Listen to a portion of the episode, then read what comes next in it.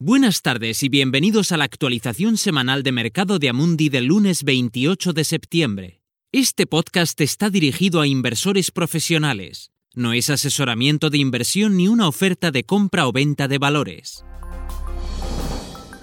¿Qué hemos visto la semana pasada? Golondrinas huyendo al final del verano.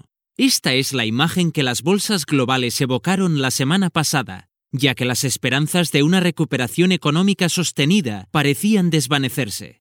El aumento del nivel de contagios del coronavirus, particularmente alarmante en algunos países europeos, está haciendo temblar la creencia que los mercados habían mantenido durante el verano de que lo peor de la pandemia había quedado atrás y que pronto estaría disponible una vacuna. Europa, donde las tasas de infección están aumentando de manera preocupante, tuvo una mala semana, como lo demuestra el índice Eurostox 50, que perdió un 4,5%. Los inversores estadounidenses se mostraron más optimistas, con el índice SP 500 cayendo un 0,6% y el índice Nasdaq 100 arriba un 2%, terminando la semana con una nota más fuerte e invirtiendo el tono de las tres semanas anteriores. Sin embargo, podemos ver algún confort en los datos macroeconómicos del tercer trimestre, publicados la semana pasada, que incluyeron revisiones mejoradas de la contracción esperada del PIB mundial en 2020. Además, los índices flash de PMI para el mes de septiembre fueron generalmente reconfortantes, permitiendo a la zona del euro registrar un índice compuesto ligeramente superior a 50, pero todavía en la zona de expansión. Aún más reconfortante fue la cifra en Estados Unidos, con el índice PMI manufacturero en 53,5 frente a las expectativas de 53,1. A tener en cuenta esta semana.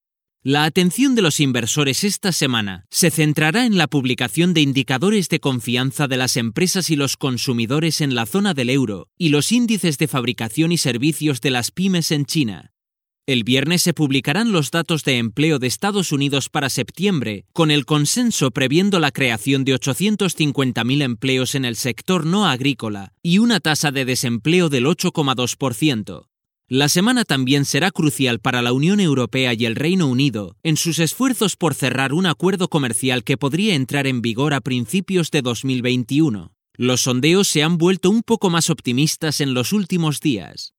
Una cosa más, a solo cinco semanas para las elecciones en Estados Unidos, los candidatos presidenciales y Joe Biden tendrán su primer debate mañana en Case Western, tendrán su primer debate mañana en Case Western Reserve University en Cleveland, Ohio.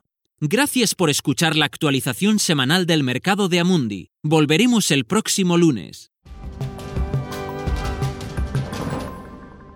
Este material se proporciona solo a clientes profesionales, incluidos los intermediarios financieros, y no está destinado al público. Este material es solo para fines informativos, no es una recomendación, análisis financiero o asesoramiento, y no constituye una solicitud, invitación u oferta de compra o venta de cualquier seguridad o servicios.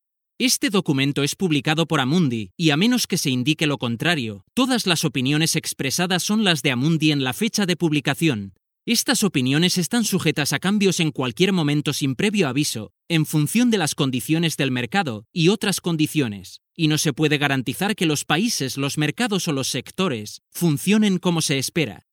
Amundi no acepta ninguna responsabilidad, ya sea directa o indirecta, que pueda surgir del uso de la información contenida en este material. Amundi no puede ser considerado responsable de ninguna decisión o inversión realizada sobre la base de la información contenida en este material.